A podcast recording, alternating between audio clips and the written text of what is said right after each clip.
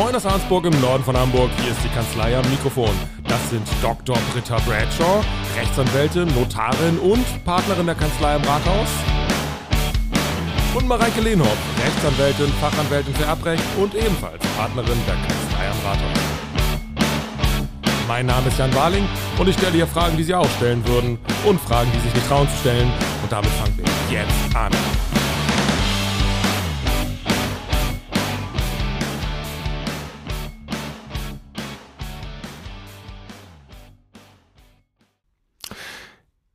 Habt ihr ein Fahrrad zur Miete? Nein. also ihr habt kein Fahrradabo. Nein, nein. Okay. Ich finde auch Fahrradfahren total ätzend. Ach so, das Fahrrad an sich Fahrradfahren. wird abgelehnt. Ja. Okay. äh, Schön, Also- das äh, okay. also wie, aber ich meine, jetzt seid jetzt seid ihr völlig quasi äh, naiv, was dieses Thema betrifft.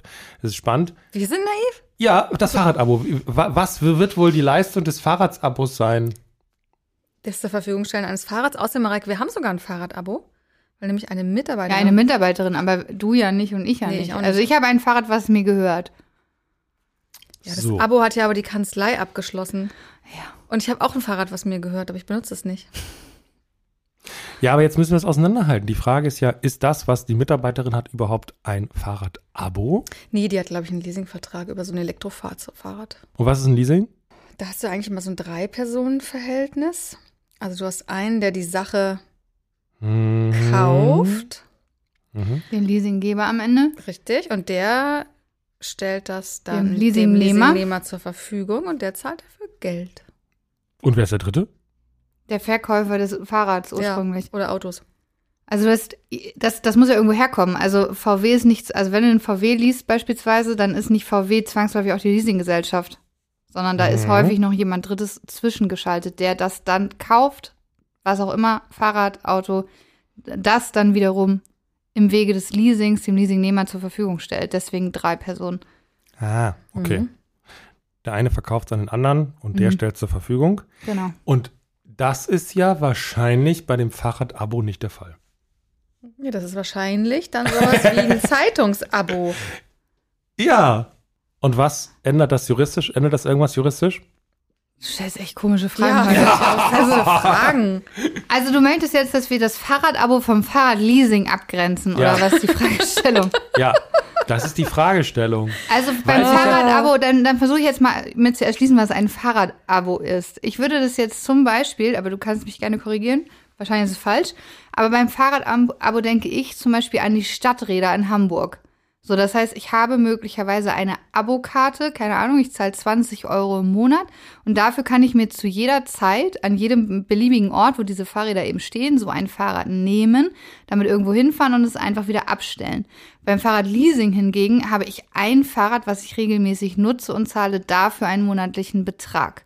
So würde ich es jetzt abgrenzen. Ja, ich glaub, beim aber Auto ist es auch so ähnlich, dass du quasi flexibler das Auto wechseln kannst bei so einem Abo als bei einem Leasing, wo du es ja gar nicht wechseln kannst. ja, Und wenn das Fahrrad kaputt ist, dann würde ich mich an wen wenden in den beiden Fällen?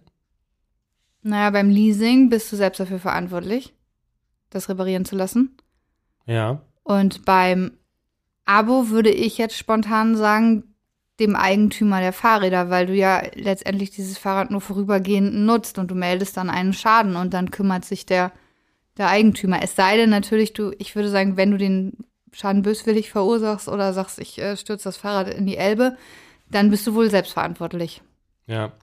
Also, ich glaube, Abo ist eher so eine Zwei-Personen-Geschichte. Also, wenn man sagt, Leasing ist so eine Drei-Personen-Geschichte, ich glaube, dann ist das Abo eher so eine Zwei-Personen-Geschichte. Nicht Weil zwangsläufig, weil das Fahrrad wird ja auch nicht unbedingt vom Fahrradhersteller ins Abo gegeben, sondern von irgendwem, der es gekauft hat und dann als Abo zur Verfügung stellt. Das ist eigentlich kein Unterschied. Okay. Die Frage wäre, wie komme ich vielleicht raus aus so einem, so einem Dauerschuldverhältnis? Durch Kündigung. Und die Kündigung, die hat dann wie zu erfolgen? Also du hast ja bei jedem Dauerstellverhältnis immer letztendlich eine Kündigungsfrist. Wenn keine geregelt ist, ist die, meine ich, immer drei Monate. Meistens ist ja bei den Verträgen eine Kündigungsfrist geregelt. Und ähm, wenn sich dann darüber hinaus irgendwie ein wichtiger Grund darstellt, dass es dir unzumutbar ist, mit dem Vertragspartner weiter zusammenzuarbeiten, deinem Abogeber, ja, ähm, dann kannst du fristlos kündigen. Okay. Und irgendwie, also ich habe immer das Gefühl, diese Kündigungen, die müssen dann immer irgendwie so schriftlich sein. Es wird immer sehr umständlich gestaltet, also häufig. Nee, das ist alles unwirksam. Das, ach so. Mhm. Also du darfst in solchen ähm, ja, allgemeinen Geschäftsbedingungen oder solchen formularmäßigen Verträgen, da steht zwar oft drin, die Kündigung hat schriftlich zu erfolgen, ist aber unwirksam, weil das Gesetz sagt, es darf keine strengere Form als Textform sein, ähm, die man vereinbart. Also es das heißt E-Mail, ähm, Fax, WhatsApp. Okay. okay. Das Problem ist dann immer nur die, der, die Beweisbarkeit des Zugangs, ne? Mhm. Mhm. Deswegen macht es wahrscheinlich schon Sinn, das postalisch irgendwie per Einschreiben oder so zu machen, damit du nachweisen kannst, ich habe das auch wirklich dorthin geschickt. Aber so Nachweis könnte auch sein, E-Mail ausdrucken oder so. Ein E-Mail ist schwierig, ne? Ja, Ja. E-Mail ist wirklich schwierig, weil es immer mal wieder vorkommt, dass E-Mails nicht ankommen. Und wenn ich dann sage, ich hätte gerne eine Zustellungsbenachrichtigung, manche Server sind so eingestellt, die äh, geben die einfach nicht raus. Und ähm, wenn ich sage, ich möchte eine Lesebestätigung, also ich persönlich klicke auch eine Lesebestätigung an. Auch nicht. Also ich klicke das immer weg. Ah, okay. Und ihr sagt ja, ich brauch, muss quasi den Zugang, ja, muss ich, den muss ich ja quasi Ja. Mhm. nachweisen können. Verschickte Mail oder eine ausgedruckte Mail sagt ja nicht, dass die auch irgendwie Nee. raus ist dann. Vielleicht oder so Fax-Sendebericht, also wer überhaupt noch einen Fax hat, aber Fax-Sendebericht. Das war früher alles besser mit Fax. Ja. Da gab es immer dieses Sendeprotokoll. Immer noch so eine Seite, die nachher nochmal so Und in rausgekommen der ist. Postkutsche war es noch besser. Da hast du immer den Kutscher als Zeugen. Ja. Vielleicht Aber dann kannst du es auch heute per Gerichtsvollzieher machen. Das ist der Kutscher der Neuzeit. wobei die Kündigung dann ein bisschen, bisschen dauert. Also ich weiß jetzt nicht, wo Netflix sitzt oder so, aber bis du da jetzt mit der Postkutsche hin bist. Der Gerichtsvollzieher als Kutscher der Neuzeit. Ja, gut. Ach ja, was? Netflix? Keine Ahnung, wo die sitzen. Nee, aber wer da mit der Postkutsche hin? Dauert ein bisschen lange vielleicht mit der Kündigung. Nimmst du eine Brieftaube. Ja. Da ist sie schneller. Aber wäre das nicht eigentlich, das ging mir so durch den Kopf, wäre es nicht eigentlich richtiger zu sagen, die Kündigung, die kann nicht irgendwie eine höhere Anforderung haben als der Sch- Vertragsschluss an sich? Weil man macht so alles online, man klickt sich irgend so eine App oder ist auf irgendeiner Website und hat irgendwie sowas abgeschlossen. Und dann gibt es eine höhere Anforderung fürs Kündigen. Ja, habe ich doch gerade gesagt, das ist ja unwirksam. Du hast, da hast du nicht gesagt. Du hast nur gesagt, schriftlich wäre vielleicht. Ja, aber wenn du, wenn du online einen Vertrag abschließt, ist das juristisch eine Textform. Und das ist auch die Form, die so. die Kündigung dann einhalten muss. Okay, also auch das Klicken auf den Button ist quasi Textform, juristisch gesehen. Ja. Ja. Bei benutzerfreundlichen äh, Portalen hat man ja häufig auch die Möglichkeit, per Klick zu kündigen. Das geht ja teilweise auch. Aber wenn es nicht geht, empfiehlt sich das irgendwie schriftlich nachweisbar zu machen, wie auch immer man das tut. Ja, okay. Man kann es auch per E-Mail machen, so rechtzeitig, dass man sagt, ich brauche, also und eine Bestätigung anfordern und wenn die dann rechtzeitig kommt, ist ja auch alles gut. Aber ansonsten, äh, auch wenn ich ein Freund der digitalen Kommunikation bin, würde ich solche Sachen wahrscheinlich dann doch auf dem Postwege machen. Ja. Und solche Sachen nachzuweisen ist immer schwierig, ne? Gerade wenn man es dann online macht. Also irgendwelche Bildschirmfotos machen und ablegen, wird das helfen? Oder ich habe hier, ich habe hier geklickt oder irgendwie hier, es wurde quasi einmal irgendwie angezeigt, Mensch, Kündigung ist bestätigt oder so. Und nachher heißt Ja, das es ja, natürlich- ich, Ja, das ist gut, Das aber also E-Mail ist halt wirklich ein Problem. Also ich meine, es gab mal eine Rechtsprechung, die gesagt hat, dass E-Mails so be- zu behandeln sind wie, ähm, wie ja letztendlich wie postalische Zustellungen. In dem Moment, wo man es abgesendet hat, kann man davon ausgehen, dass es auch ankommt. Aber letztendlich stimmt auch das ja für die postalische Übersendung nicht. Also ich muss ja auch da den Zugang nachweisen und das kann ich eben bei E-Mails nicht. Und auch das habe ich irgendwo mal gelesen, dass man unterstellt, dass E-Mails ankommen. Und das ist aber etwas, was, selbst wenn das heute noch so gelten würde, sicherlich keinen Bestand hat, weil wir, also wir erleben es hier ständig, dass E-Mails dann doch nicht ankommen. Und zwar nicht, weil sie im Spam landen, sondern weil sie im Nirvana landen. ja, das, das ist wirklich so. Dann weißt du, es ist rausgegangen, das kannst du nachvollziehen, aber es ist schlicht nicht angekommen. Und warum, ist technisch nicht aufklärbar. Deswegen E-Mail wahrscheinlich im schwierig. Postfach vom IT-Administrator. Ja, da müssen wir mit dem mal reden. Ich weiß es nicht. Ja. So, jetzt habe ich dieses Fahrrad-Abo und ich breche mir meinen Fuß und ich kann nicht fahren und so. Dauerschuldverhältnis, haben wir gehört. Habe ich irgendwie eine Möglichkeit, da rauszukommen? Dann? Nee. Wenn du es als Kündigung aus wichtigem Grund irgendwie außerordentlich subsumieren kannst, vielleicht. Kannst du aber nicht.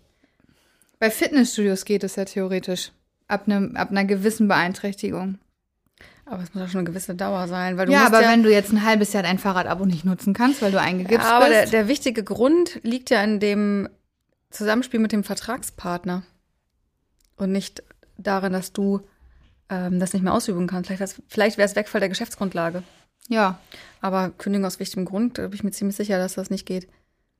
Also da muss dann in dieser Wechselbeziehung zu meinem Vertragspartner, da muss irgendwas. Ja, da muss der wichtige Grund vorliegen. Der muss sich halt. und der ähm, sagt, was habe ich mit deinem vertragswidrig- Fuß zu tun? Genau, der muss sich vertragswidrig verhalten. Okay. So, würde ich sagen. Wenn du das sagst. So ein bisschen über Kündigung haben wir gesprochen, auch so, wo da irgendwie die Fallstricke liegen. Welche so anderen rechtlichen Instrumente gäbe es, um so einen Vertrag aus der Welt zu schaffen? Alter, du stellst Fragen heute, Jan. also echt so richtig unser täglich Brot. Voll. Wir sind Also, total motiviert. Ich kann natürlich versuchen, äh, den Vertrag anzufechten, wegen was auch immer. Ja, man hat mich gezwungen, so einen Vertrag abzuschließen beispielsweise. Das wäre ein Anfechtungsgrund. Oder ich habe mich in irgendeiner Form geirrt. Und zwar so, dass es auch wesentlich ist. Ganz viele Irrtümer sind ja nicht wesentlich und berechtigen nicht zur Anfechtung. Ich könnte vielleicht versuchen, zurückzutreten, wenn ich einen Rücktrittsgrund habe. Britta. ja, ich glaube, wenn du ähm, den Vertrag online geschlossen hast, Mhm. dann hast du ja ein zweiwöchiges Widerrufsrecht. Oder an Und- der Haustür. Und an der Haustür, genau. Nach Erhalt der ordnungsgemäßen Widerrufsbelehrung. Und das ist so nochmal so ein Einfallstor, ja. Mhm. Wenn du dann jemanden hast, der auf die Überprüfung dieser Widerrufsbelehrung spezialisiert ist. Ich bin es definitiv nicht. Und ich glaube, du auch nicht, ne? Nee, ich habe das mal bei den ganzen Bearbeitungsgebühren damals gemacht, bei Oh den Gott, Kreditverträgen. stimmt. Da habe ich das viel gemacht, aber das äh, ist äh, graue Vorzeit. Und dann kannst du eventuell widerrufen. Aber auch wenn ihr nicht Expertinnen seid, ähm, so ich glaube, die Grundmechanik ist ja schon ganz spannend. Also, weil du hast es gesagt, zwei Wochen ist eigentlich so dieses, was man als äh, normaler Privatmensch so als, als Widerrufsfrist hat. Aber Ja, nur. stopp. Ja, stopp, Genau. genau. Mhm. Was? Mach weiter mit deiner Nur-Einschränkung. Erst dann. Mach jetzt weiter. Mach weiter.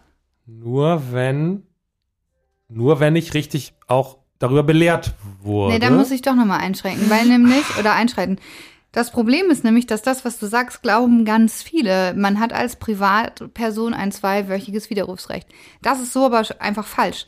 Man hat dieses Widerrufsrecht nur in bestimmten Konstellationen, nämlich wenn es ein Online-Geschäft ist oder ein sogenanntes Haustürgeschäft. Wenn ich jetzt hier bei Aldi eine Melone kaufe oder was, habe ich kein zweiwöchiges Widerrufsrecht. Und nicht, weil es Lebensmittel sind, die sind da eh außen vor, sondern weil das einfach ein Geschäft vor Ort ist. Genauso, wenn ich hier irgendwo Klamotten kaufe, habe ich auch kein Widerrufsrecht. Wenn dann zurückgenommen wird, ist das Goodwill des Geschäftsinhabers. Das Widerrufsrecht soll dich ja schützen vor Vertragsabschlüssen, die du nicht einschätzen kannst in dem Moment. So, und bei Online-Geschäften kennst du die Ware nicht. Die hast du nicht in der Hand, die hast du nicht gesehen, die kannst du nicht anprobieren. Deswegen hast du ein Widerrufsrecht. Bei bestimmten Verträgen, wie zum Beispiel Kreditverträgen, die haben eine gewisse Tragweite. Deswegen müssen Verbraucher aufgeklärt werden. Da haben zum Beispiel dieses Widerrufsrecht auch nur Verbraucher und nicht jeder. Also das ist in bestimmten Konstellationen gibt es dieses Widerrufsrecht, aber eben nicht pauschal immer. Und das glauben ganz viele. Das glauben echt viele. Also vor allen Dingen, wenn sie irgendwie vor Ort bei ähm, einem Telefonanbieter ein Handy kaufen, denken sie, sie könnten ja, oder so ne? Elektronik bei Saturn oder Mediamarkt. Ich habe einen Ja. Fernseher gekauft, aber den finde ich jetzt blöd. Ich möchte jetzt von meinem Widerrufsrecht Gebrauch machen und die- die, wollen das nicht. Kann man nur sagen, ja, die müssen das auch nicht. Ja, manche machen es wahrscheinlich einfach so aus Kulanz, so, ne? Und dann, Ja. und dann entsteht so der Eindruck, ja, das habe ich wahrscheinlich auch ein Anrecht drauf, aber uh, habe ich dann vielleicht gar nicht. Nö, de Was ist, wenn man, nicht. weil es gibt ja immer so, finde ich, so, so diese Zwischenlösung. Äh, also man macht einen Vertrag zum Beispiel, den man so als Scan austauscht. Ne? Also man druckt sich das aus und dann schreibt man das und dann schickt man das per Mail rüber und der andere druckt, ich finde es immer wieder total verrückt, aber man macht es ja manchmal so, druckt es dann auch nochmal aus, unterschreibt es und scannt es wieder ein und schickt es wieder zurück. Ist das dann immer noch schriftlich oder ist es eigentlich online dann? Die Online-Form gibt es nicht. Ist es dann Textform oder ist es dann schriftlich? Aber Textform ist schriftlich. Ja, schriftlich ist ja mit Originalunterschrift. Ach so, okay. Ja, Das ach ist so, ja, okay, da willst du hin. Hm. Weil es wird ja wieder eingescannt und zurückgeschickt. Das heißt, die Schriftform habe ich da nicht. Nein, in so die Schriftform Fall. hast du nur, wenn ich dir einen Brief schreibe und den unterschreibe mit meiner Originalunterschrift. Original. Dann habe ich die Schriftform. Boah, das ist knifflig. Also, wenn du jetzt zum Beispiel so einen Kreditvertrag schließen würdest, ne? Dann wäre das nicht nur also auf diese Art und Weise, dieser Austausch der Verträge ähm, durchs Einscannen, Übermitteln oder auch, auch in der Schriftform, das ist da eigentlich egal, dann hast du neben dem, neben der Tatsache, dass es ein Kreditvertrag ist, der vielleicht ähm, eine Belehrung bedarf, hast du auch noch ein Fernabsatzgeschäft. Das kann aus verschiedenen Gründen relevant sein. Ähm, aber so generell finde ich, ist es eine komische Frage. Mhm. Aber du stellst heute viele komische Fragen. Also dieser, das, der, das, was online generiert wird, was ich mehr oder weniger so automatisch mache, das ist diese, diese Fernabsatzsituation Ja, dann. ja. Okay. Und dieser, wenn ich nur so eine, so einen Austausch mache über das, über den Weg E-Mail, dann hat das damit gar nichts zu tun. Ich bringe das hier es, komplett es, quasi ja, nee, nicht unbedingt. Also es kommt halt total darauf an. Dann könnte, es es ein Haus, ist. dann könnte es so eine Art Haustürgeschäft vielleicht sein. Ja, es kann auch zum Fernabsatzvertrag damit werden, aber es kommt darauf an, was es ist. Also wenn du jetzt, es ist halt auch wirklich schwer vorstellbar, was du meinst. Also für Kreditverträge kann ich mir das jetzt vorstellen. Ich kann mir das für einen Pkw-Kaufvertrag vorstellen. Ähm, beim Pkw-Kaufvertrag würde ich sagen, es wird kein Fernabsatzvertrag raus, aber das ist jetzt aus dem Bauch heraus. Also Ja, aber stell dir doch mal vor, ich versuche gerade mal diese Regeln zu finden. Du bist jetzt Mandant und du rufst uns an und lässt dich von Mareike ähm, kurz beraten und Mareike sagt alles klar, ich schick Ihnen mal unsere Vergütungsvereinbarung. Das wäre dann ja die vertragliche Grundlage. Mhm. Derjenige unterschreibt die Mhm. und mailt die zurück. Hat er dann ein Widerrufsrecht? Also wenn ja, streichen wir das, äh, müssen wir das jetzt hier rauslöschen. Das machen wir ja so auch ganz, ganz selten. Das stimmt. Wobei natürlich zunehmend, ne, wo, wo wir viele Menschen gar nicht sehen. Also ich jedenfalls. Ja. Du siehst ihn Notariat, Also es ist ein Vertrag, der ausschließlich unter Verwendung von Fernkommunikationsmitteln abgeschlossen wurde. Also auch Telefon würde dazugehören. Mhm. Dann wäre das wohl so, Jan, wahrscheinlich. Mhm. Hm. Da haben Und- wir was gelernt. Und dann kennen wir Aber ja. ausschließlich, ne? Das ist ja das. Wichtige. Also wenn du zum Beispiel ähm, im Vorfeld, um mal bei diesem Kreditvertrag-Thema zu bleiben, wenn du im Vorfeld ausgiebig beraten worden bist und dann sozusagen nur noch im Nachgang ja, diese Kondition bestätigst, wird das auch nicht zum Fernabsatzvertrag. Wenn du dann aber die Konditionen änderst und da, darüber nicht mehr beraten bist, vor Ort persönlich, dann wird das wieder zum Fernabsatzvertrag. Deswegen sage ich, es ist total einzelfallabhängig. Okay. Ähm, wenn man jetzt so einen so Vertrag irgendwie nicht mehr will, ich mach's mal ganz einfach, ähm, würdet ihr dann schon äh, dazu tendieren oder empfehlen, dass man so schreibt, so hiermit kündige ich den Vertrag oder ähm, schreibt man irgend, schreibt, kann man das auch ganz, ganz, ganz unjuristisch schreiben, so ähm, Ich will den Vertrag nicht mehr, Punkt. genau. Lasst mich damit zufrieden. Das passiert ja ganz oft, dass Menschen irgendwelche Rücktritte erklären. Dabei ist das juristisch gar kein Rücktritt. Also ich würde, ich kann da jetzt gar keine so Empfehlung abgeben, was man da reinschreiben soll, sondern wenn das ein Vertrag ist von etwas, also der eine Bedeutung hat für einen und der vielleicht auch wirklich mit einer höheren finanziellen Belastung zu tun hat, dann würde ich mich einmal beraten lassen, wie ich das am besten formuliere. Ja, Ja, also sinnvoll ist es natürlich eigentlich schon reinzuschreiben, was man möchte. Also Ja. und dabei das richtige juristische Instrument zu wählen. Also nicht zu kündigen, wenn man eigentlich einen Widerruf erklären will und umgekehrt. Es wird dann, Das würde dann bei Gericht ausgelegt werden. Ja. Aber schöner ist natürlich, wenn es richtig ist, ne? Ja. Ist das ein Unterschied, ähm, wenn man äh, zum Beispiel jetzt widerruft, statt zu kündigen oder andersrum? Also wir nehmen jetzt mal, an, es gibt ein, eine Widerrufsmöglichkeit dann von zwei Wochen. Jetzt schreibe ich aber nicht Widerruf, sondern ich schreibe, ich kündige nach zwei Tagen. Macht das irgendwie einen Unterschied? Ja, also es macht juristischen Unterschied, weil die Kündigung äh, entfaltet ja ihre Rechtskraft mit dem Zeitpunkt der Kündigung und der Widerruf wirkt ja auf den Vertragsschluss zurück. So, und Das wenn du musst du kündigst, erklären. ja, also wenn ich einen Vertrag widerrufe, dann ist er im Prinzip von Anfang an erledigt. So wie bei der Anfechtung. Als wäre Ja. er, als wär er nie da Genau. gewesen. Wenn ich aber kündige, Mhm. dann besteht dieser Vertrag grundsätzlich erstmal bis zum Zeitpunkt der Kündigung. Und mit der Kündigung kann es dann auch sein, dass wechselseitig Ansprüche entstehen, zum Beispiel auf Aufwendungsersatz oder sonst irgendwas. Mhm. Und das kann dann zum Problem werden. Und das hast du beim Widerruf nicht. Deswegen Ah, okay. sollte man da schon schauen, was ist das günstigste für einen und das dann auch entsprechend formulieren. Insbesondere, wenn es beide Möglichkeiten gibt. Was Ja. ja, beim, beim Kreditvertrag zum Beispiel der Fall ist. Und das mag ja dann vielleicht gar nicht so einfach sein, das zu wissen. Gerade wenn wir vielleicht eine Konstellation haben, Britta hat es kurz angesprochen, dass diese Frist noch gar nicht richtig zu laufen begonnen hat, des Widerrufs, weil man dann vielleicht auch später nicht weiß, hm, gibt's hier vielleicht, muss ich vielleicht gar nicht kündigen, sondern es wird es vielleicht schlauer, hier irgendwie ja. zu widerrufen. Also macht es schon Sinn, bevor man einfach erstmal was schreibt, sich zu überlegen, Ja, Was ist klar. jetzt hier quasi das, recht, das rechte Mittel? Ja, klar. Das richtige natürlich. Schwert. Du kannst es ja auch alternativ machen. Du kannst ja sagen, ich widerrufe und hilfsweise für den Fall, dass der Widerruf nicht mehr möglich ist, kündige ich.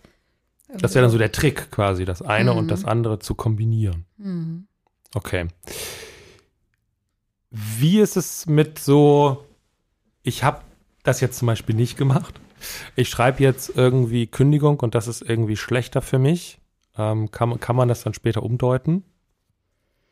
Oder könnte man es mir sogar, vielleicht noch schlimmer, vielleicht könnte man sagen, Mensch, äh, eigentlich ist dieser Vertrag gar nicht zustande gekommen und jetzt kündige ich den und dadurch, dass ich den kündige, sage ich eigentlich, also gebe ich zu, dass der entstanden ist, dieser Vertrag.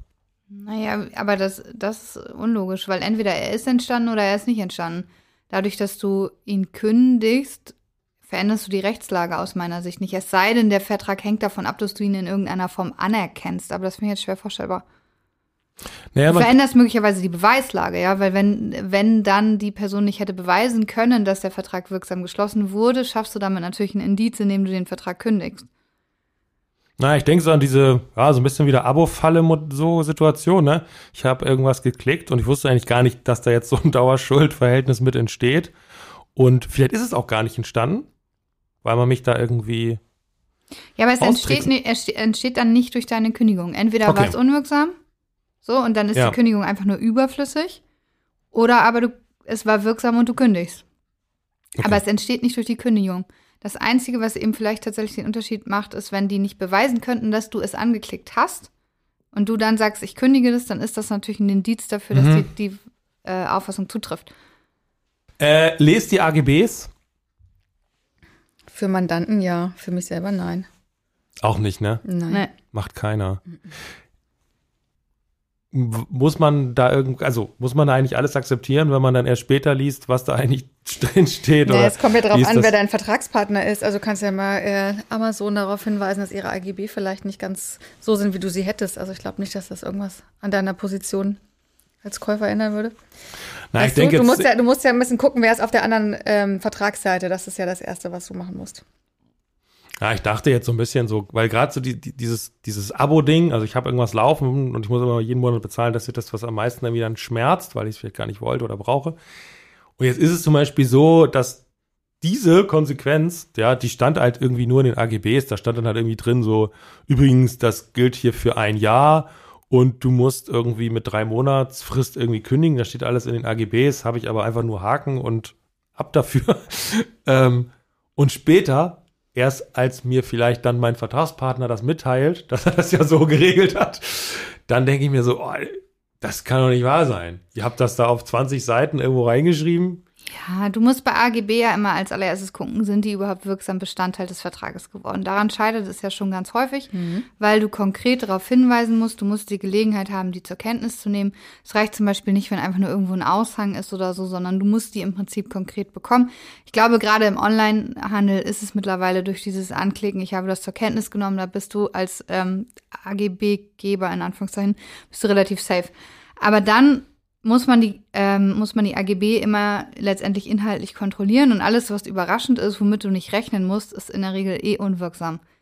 Ja, das ist einer der Gründe, weswegen Ist. genau deswegen lese ich auch nie AGB, Nee. weil ich immer denke, alles, was zu sehr zu meinem Nachteil ist, ist eh unwirksam. Mhm. Das, so kann man es so generell sagen. Also, Mhm. weil wenn, also alles, was wir erwarten, darf drin, einfach macht man es dann überhaupt? Naja, du kannst, du kommst ja so lange damit durch, bis jemand sagt, ich bin damit nicht einverstanden und ganz viele akzeptieren das ja auch. Und du kannst in, also bei AGB ist es ja so, dass das, was zu sehr von der gesetzlichen Grundlage abweicht, ähm, unwirksam sein kann, wenn, du das, wenn es dich zu sehr benachteiligt. Aber es gibt durchaus auch Dinge, ähm, zum Beispiel im Fall der Haftung. Es gibt Haftungserleichterungen. Wenn du sie richtig formulierst, dann sind sie auch wirksam und damit ähm, können sie den Unternehmer auch vor gewissen Schadensersatzansprüchen schützen. Aber es ist halt ein ganz ein ziemlich enger Bereich. Also AGB ist echt so ein Feld, was ein bisschen schwierig ist. Und unter Unternehmern und Unternehmern sind die äh, Anforderungen ja ein bisschen äh, lockerer. Da kann ein bisschen mehr vereinbart werden. Und meistens ist es ja auch so, ne? Dieses B2B irgendwie. Ja, da werden dann ja hauptsächlich auch Gerichtsstandorte und sowas vereinbart und Mhm. das ist dann ja auch so. Ja. Also das heißt, ich würde sagen, so dem Verbraucher muss ich eigentlich nicht so viel Sorgen machen. Dass da jetzt was wirklich Schlimmes auf ihn zukommen kann, weil Ja, dann also wäre wir wollen jetzt nie natürlich, gehen, genau, wir wollen ja jetzt, wir wollen ja jetzt nicht sagen, äh, lieber Verbraucher, Lest das nicht. lies bitte niemals AGB. Das auf keinen Fall. Grundsätzlich sollte man sich schon immer anschauen, was man unterschreibt. Da AGBs aber relativ gleich sind, ist es so, wenn du ein paar Mal welche gelesen hast, dann unterscheidet sich das auch nicht mehr groß. So, und wenn jetzt zum Beispiel, um bei der Laufzeit zu bleiben, das ist ein Thema, darauf musst du hinweisen. Darauf musst du konkret hinweisen. Aus meiner Sicht reicht das nicht, wenn nicht irgendwo steht, Abo mit einer Laufzeit von, reicht die Formulierung in den AGB nicht, weil du damit einfach nicht rechnen musst. Oder wenn zum Beispiel bestimmte Kündigungsmöglichkeiten ausgeschlossen werden oder was auch immer. Das nur ist dann mit der einfach. Postkutsche. Ja, genau, das ist, dann, das ist dann eine überraschende Klausel, mit der du nicht rechnen musst und die ist dann unwirksam. Verstanden. Und wenn man selber AGBs aufstellt, dann kann man so ein bisschen fast ja auch mitnehmen, dann lieber nicht zu viel wollen, ne? Also weil Ja. wenn man da zu viel irgendwie reinschreibt, dann riskiert man vielleicht genau das Gegenteil. Genau. Ja. Gar nicht so einfach. Ähm, wir haben schon über Leasing gesprochen. Man kennt das, glaube ich, so ganz klassisch, kennt man es irgendwie vom Auto. Und da ist es, glaube ich, auch ziemlich in Mode. Erzählt doch noch mal kurz, was ist da eigentlich jetzt noch mal so genau der Unterschied zwischen einem Leasing von einem Auto und einem, einer Kreditfinanzierung von einem Auto? Naja, der wesentliche Unterschied ist eigentlich, bei der Kreditfinanzierung gehört dir irgendwann das Auto, du bezahlst es ab. Und beim Leasing gibt es, gibst du es irgendwann zurück. Also beim Leasing zahlst du im Prinzip für die Zeit, in der du das Auto nutzt. Und beim kreditfinanzierten Auto zahlst du das Auto und nicht die Nutzung des Autos für einen bestimmten Zeitraum. Das Leasing ist im Grunde so eine Spezialform der Miete, könnte man sagen. Mhm. Also liegt eigentlich viel weiter auseinander, als äh, Ja. ich das jetzt so gesagt habe. Ja. Okay. Ähm, aber es gibt auch manchmal so, so, so Zwischenmodelle, ne? die dann irgendwie so, ja, du machst erstmal das Leasing, aber du hast dann auch noch so eine Option. Ja, auf, äh, auf dass du dann irgendwie gegen Verrechnung und, und Abschlusszahlung dann auch das Auto übernimmst. Ja, das gibt es schon. Ähm, bei diesen ganzen undurchsichtigen Geschichten, so was, was würdet ihr so als, als Tipp geben? Wo, worauf sollte man achten, wenn man, wenn man auf die Weise sein Auto anschaffen möchte? Beim Leasing? Ja, so gibt's da so generell so, so Strickfallen, wo ihr sagt so, ah, Also ich kann nur aus der Praxis berichten, dass der, ähm, der Leasing-Rückkaufswert, den das Auto haben soll, nachdem der Leasingvertrag beendet ist, in der Regel, damit der Preis entsprechend gestaltet wird, vom ähm, Autohaus, was es dir verkauft, sehr viel geringer angegeben, äh, sehr viel höher angegeben wird, als der Leasingwert, der hinterher festgestellt wird, wenn du das Auto zurückgibst, was dann immer damit resultiert, dass man sich mit dem Autohaus über irgendwelche Sonderzahlungen noch streitet. okay. Ja, und ich glaube, so Punkte wie, wie, was ist eigentlich als Kilometerleistung vereinbart und wenn du mehr Kilometer hast, was musst du dann dafür bezahlen Ja. zum Beispiel? Das sind so Themen. Ich weiß nicht, ich glaube, es gibt auch teilweise eine Werkstattbindung beim Leasing, da muss man auch drauf achten, dass, dass man da jetzt nicht irgendwie permanent in die unliebsame Werkstatt muss, sondern vielleicht da auch frei ist. Und man muss, ähm, meist gibt's ja so äh, Garantieversprechen. Mhm. Und du musst halt äh, regelmäßige Inspektionsintervalle Mhm. einhalten. Und wenn du die nicht einhältst, und da hatte ich mich neulich irgendwie so einen Fall, da war der Mandant, ich glaube, eine Woche drüber über dem Inspektionsintervall ähm, mit der Folge, dass ein Garantiefall nicht anerkannt wurde. Und ähm, der ist dann auf den Kosten sitzen geblieben. Hm. Tja. Fies. Doof. Ich kann mir überlegen, was aus dem Fall geworden ist. Ja, also ich, ich ke- kenne auch so ein, also das war mir selber mal irgendwann aufgefallen, es gibt meistens in diesen Verträgen auch so eine, so ein Versprechen, wie man das Fahrzeug versichert. So, da machen, da, da kann man auch mal drüber stolpern. Dass, dass da steht, es muss zum Beispiel Vollkasko versichert sein und der Selbstbeteiligung darf nur einen gewissen Betrag haben, zum Beispiel. Ja, das Weil- macht aber ja auch Sinn, ne? Weil das Auto dir einfach nicht gehört und es muss ja sichergestellt sein, dass du in der Lage bist, auch dieses Auto in irgendeiner Form zurückzugeben. So, und wenn du das Teilkasko versicherst und irgendwie einen riesen Unfall baust und dann das nicht finanzieren kannst, das ist ja schlecht. Ist schlecht. Also da in dem Fall doch vielleicht mal diese langen, kleinen geschriebenen Texte lesen. Vielleicht lauern da Garantieversprechen. Wie ist es, wenn ähm, minderjährige Abos abschließen? Ihr seid ja auch Erziehungsberechtigte. Ja. Was macht man dann? So mit dem Also- Handy gedaddelt und äh, das Ja, kommt, kommt Das- drauf an. auf Abo geklickt. Kommt drauf an. Also wenn das ein, also ich würde es jetzt mal wirklich aufs Generelle runterbrechen, weil ich es für die konkrete Frage nicht, nicht sagen kann, aber also bei Minderjährigen ist ja grundsätzlich zwischen 7 und 18 sind die beschränkt geschäftsfähig und können Verträge abschließen, sofern die man nennt es Taschengeldparagraf, also sofern sie aus dem eigenen Vermögen in Anführungszeichen das finanzieren können, sind diese Verträge dann auch wirksam. Ansonsten sind die schwebend unwirksam und müssen vom Erziehungsberechtigten genehmigt werden, damit sie wirksam sind. Wenn der Erziehungsberechtigte Genehmigung verweigert, sind die Verträge hinfällig. Also wenn du jetzt so wie früher so ein Jamba-Spar-Abo abschließt mit einem Euro im Monat und das Kind bekommt vielleicht 20 Euro Taschengeld in der Woche, ganz schön viel, ne? Im Monat vielleicht dann äh, würde ich jetzt dazu neigen zu sagen, das ist wohl okay. Wenn es aber 20 Euro im Monat kostet und das Kind bekommt 20 Euro im Monat, dann würde ich sagen, es reicht nicht mehr. Das ist dann ziemlich schlecht für den, der das Abo Ja. anbietet, ne? Ja, zumal er das ja nicht weiß, Ja. gerade wenn es jetzt so online übers Handy funktioniert, ne? Hm, Aber das ist ja auch ganz häufig äh, die, die, die, also nee, also die Ausrede will ich jetzt nicht sagen, das ist ja so negativ behaftet, aber der, der Ausweg von Eltern, äh, wo die dann vielleicht selber irgendwelche Abos abgeschlossen haben, das war äh, groß im Trend, dass man sagt, ja, ich war das gar nicht, mein Kind hat hier also gespielt, ne? Oder so beim Download, als so noch diese ganzen, wie hießen die denn? Wie hießen denn diese Download-Programme, Jan? Das weißt Wo man bestimmt. getauscht hat. Ja, Tauschbörsen, Man hat genau. getauscht. Kazar und so, ne? Ich Und- weiß das nicht. Also nur, also Ich habe das auch nie Hörensagen. genutzt, aber also niemals. Und äh, da war es doch auch so, dass die Eltern immer gesagt haben, also ich, ich war das nicht, das, also das waren meine Kinder. Wahnsinnig war talentiert, der genau, Zweijährige. das war dann, aber am Anfang war das okay, damit sind die durchgekommen und irgendwann hat die Rechtsprechung da so ein bisschen ihre Maßstäbe verändert und hat gesagt, naja gut, aber du bist ja als Erziehungsberechtigter auch verantwortlich dafür, was deine Kinder machen. Also insofern musst du dir das möglicherweise auch zurechnen lassen, wenn du nicht entsprechende Sicherheitsvorkehrungen getroffen hast. Aber da bin ich nur nicht komplett, komplett drin, was die Rechtsprechung angeht, Ich aber so in ich die raus. Letzter Punkt. Man ist jetzt im Clinch mit irgendwie so einem Anbieter und dann kommen böse Briefe, ne? Das, ich weiß nicht, ob ihr es kennt, aber jeder kennt das zumindest irgendwie mal so, dass sowas dann schnell irgendwie hochkocht, dann kommt so ein Inkasso-Zeug oder so. Wann ist aus eurer Sicht der Punkt, wo man sagt, da muss ich jetzt selber, glaube ich, mir juristischen Rat holen und bei euch mal anklopfen? Aber Ähm, worauf ich hinaus will, ja. muss man sich da Sorgen machen, wenn so ein Inkassobrief kommt oder so ein böser Brief, wo sagt, wenn sie Ja, jetzt ich nicht, würde dann schon, ich würde schon reagieren, weil Inkassounternehmen schicken sonst als allernächstes wahrscheinlich einen Mahnbescheid. Auf den sollte man allerspätestens Auf reagieren, weil ansonsten kommt der Vollstreckungsbescheid und dann kann vollstreckt werden. Und äh, also in dem Moment eigentlich, wo man einen bösen Brief bekommt, ja, und man schafft es nicht mit vielleicht einem Schreiben, dass derjenige sich nicht mehr meldet, dann sollte man wahrscheinlich anwaltliche Hilfe in Anspruch nehmen, weil gerade diese Unternehmen mit den Abos, die haben dann eben, wie du schon sagst, die Inkassobüros als nächstes. Da werden dann Anwaltskosten fällig. Ähm, das wird ja wahnsinnig teuer dann. Auch wenn es vielleicht nicht gerechtfertigt ist, aber viele zahlen dann ja irgendwann trotzdem. Ja. Und höchste Eisenbahn ist dann beim Mahnbescheid, ne? Ja. Also, ja, allerhöchste Eisenbahn. Okay. Weil, das habe ich so ein bisschen rausgehört, wenn ich da jetzt gar nicht reagiere, dann, dann habe ich vielleicht, bin ich total eigentlich im Recht, aber. Ja, dann hast du, dann hast du zwar noch eine zweite Chance, also nach dem Mahnbescheid kommt der Vollstreckungsbescheid und das ist dann sozusagen die aller, allerletzte Chance. Aber wenn du da auch nichts machst, ja, dann wird Kommt die, der Postkutscher der Gegenwart. genau, dann, dann kommt der Postkutscher der Neuzeit ähm, und vollstreckt.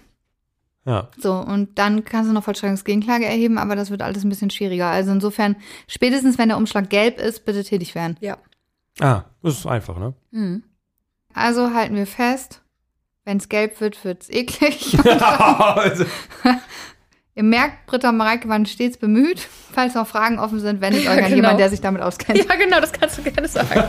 ja. Vielen Dank, dass Sie bei uns waren. Und sollten Sie eine Frage haben, die ich Britta und Mareike doch nicht gestellt habe, schreiben Sie mir an fragen.kanzleiamikrofon.de. Um keine Folge zu verpassen, abonnieren Sie unseren Podcast. Bis zum nächsten Mal. Tschüss und bleiben Sie neugierig.